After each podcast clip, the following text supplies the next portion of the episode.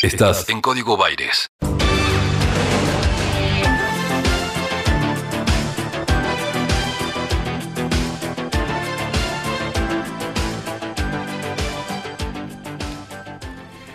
Y volvimos a tener en la República Argentina, en este que pasó que fue el último fin de semana, al menos en la zona AMBA, en el área metropolitana de Buenos Aires, en esta entelequia geopolítica que define a la ciudad autónoma de Buenos Aires y a los primero, segundo y tercer cordones del conurbano, el último fin de semana, al menos por ahora, y crucemos los dedos para que así lo siga haciendo de aislamiento social preventivo y obligatorio, que coincidió con una salida más de fin de semana de la suerte de grupo de descerebrados que por lo menos intentaron articular en esta oportunidad algunos ejes de acción común, organizándose en torno a vaya a saber qué tipo de metodología, para que quede claro que las guías directrices no tenían que ver con personas, salvo con los libertarios, a los cuales ahora me voy a,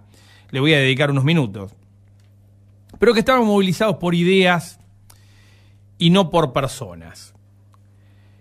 Error para Patricia Bullrich, que fue, que es la presidenta del PRO, principal convocante de una marcha, y que logró reunir, más o menos, en el lugar donde estuvo la principal figura convocante, 20, a lo sumo 30 personas, a las cuales pretendió hablarle con un megáfono, sobraba con que hablara bajito para que le escuchara. Pero no quiero hacer referencia a la cantidad de personas que salieron a marchar, sino justamente a lo difícil que es consolidar un núcleo único de oposición al gobierno en un marco de tal grado de atomización de ideas que se oponen al gobierno. Venimos advirtiendo desde hace rato que en cada uno de los banderazos, en cada una de estas manifestaciones populares, no dejan de ser populares,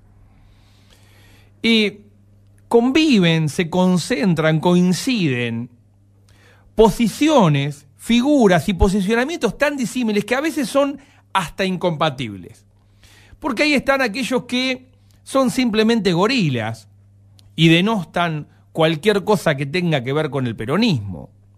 Están, por supuesto, los peronistas o votantes de Alberto Fernández que se sienten traicionados o desencantados con este gobierno. Están los antivacunas, están aquellos teóricos de la conspiración que sostienen todavía a estas alturas que el virus fue creado en una lógica conspirativa, vaya uno a saber con qué objetivo en definitiva.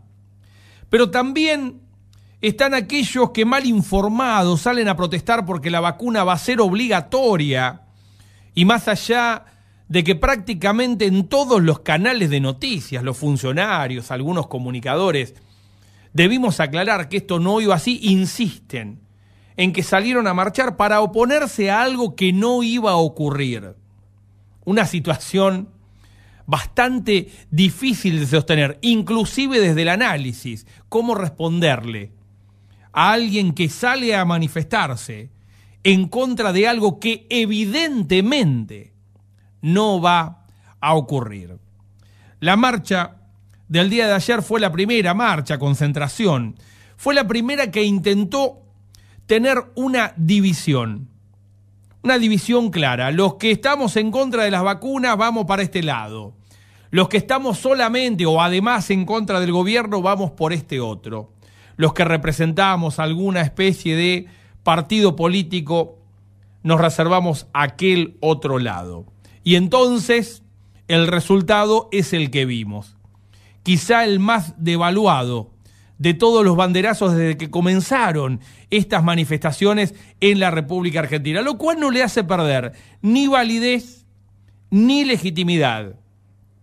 Pero deja bien en claro, bien en claro, que acá no hay un pueblo o una parte del pueblo en acción, sino simplemente grupos distintos que ante la falta de un liderazgo coinciden frente a una convocatoria lanzada en redes sociales, instigada de distintos puntos.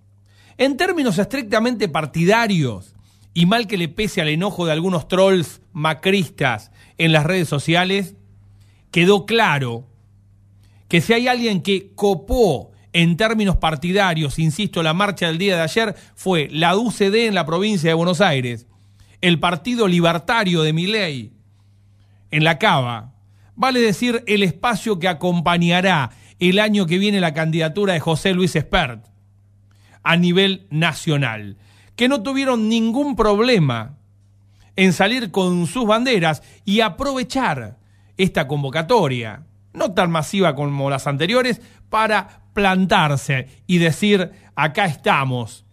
Esas consignas eh, un tanto extrañas.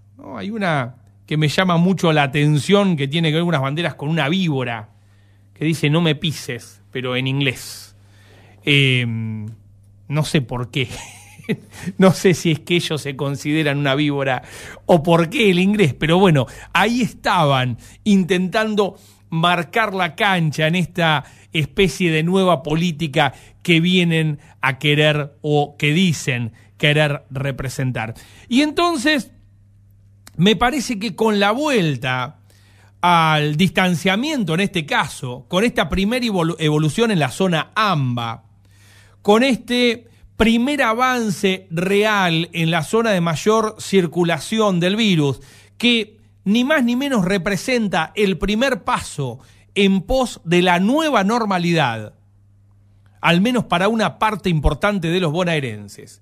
También en términos políticos, corregimos el rumbo y recuperamos parte de aquella normalidad perdida en el marco de la pandemia.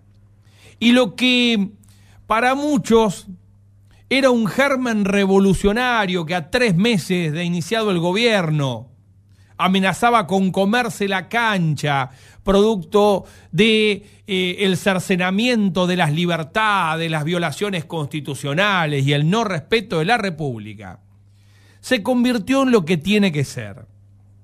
En el legítimo reclamo y protesta de un grupo enorme de descerebrados, de un grupo igualmente enorme de personas confundidas, que desconocen parte de la realidad o que la niegan de manera sistemática, y un puñado de dirigentes políticos de espacios igualmente marginales, al menos por ahora, que intentan convertir esa acción en una suerte de mitin partidario, para, como se dice habitualmente, llevar agua para su molino. Eran cuatro muchachos, ocho, diez, doce, no más de eso sigan manifestándose. Me encanta que eso ocurra.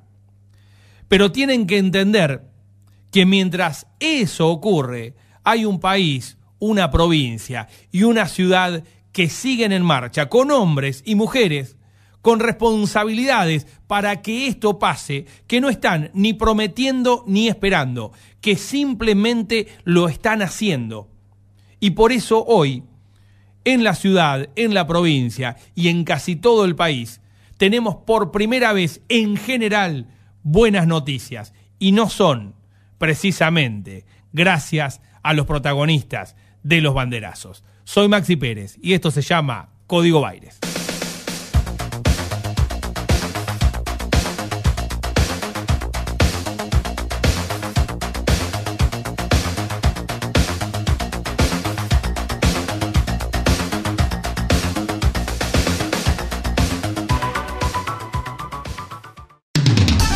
El equilibrio justo entre música e información.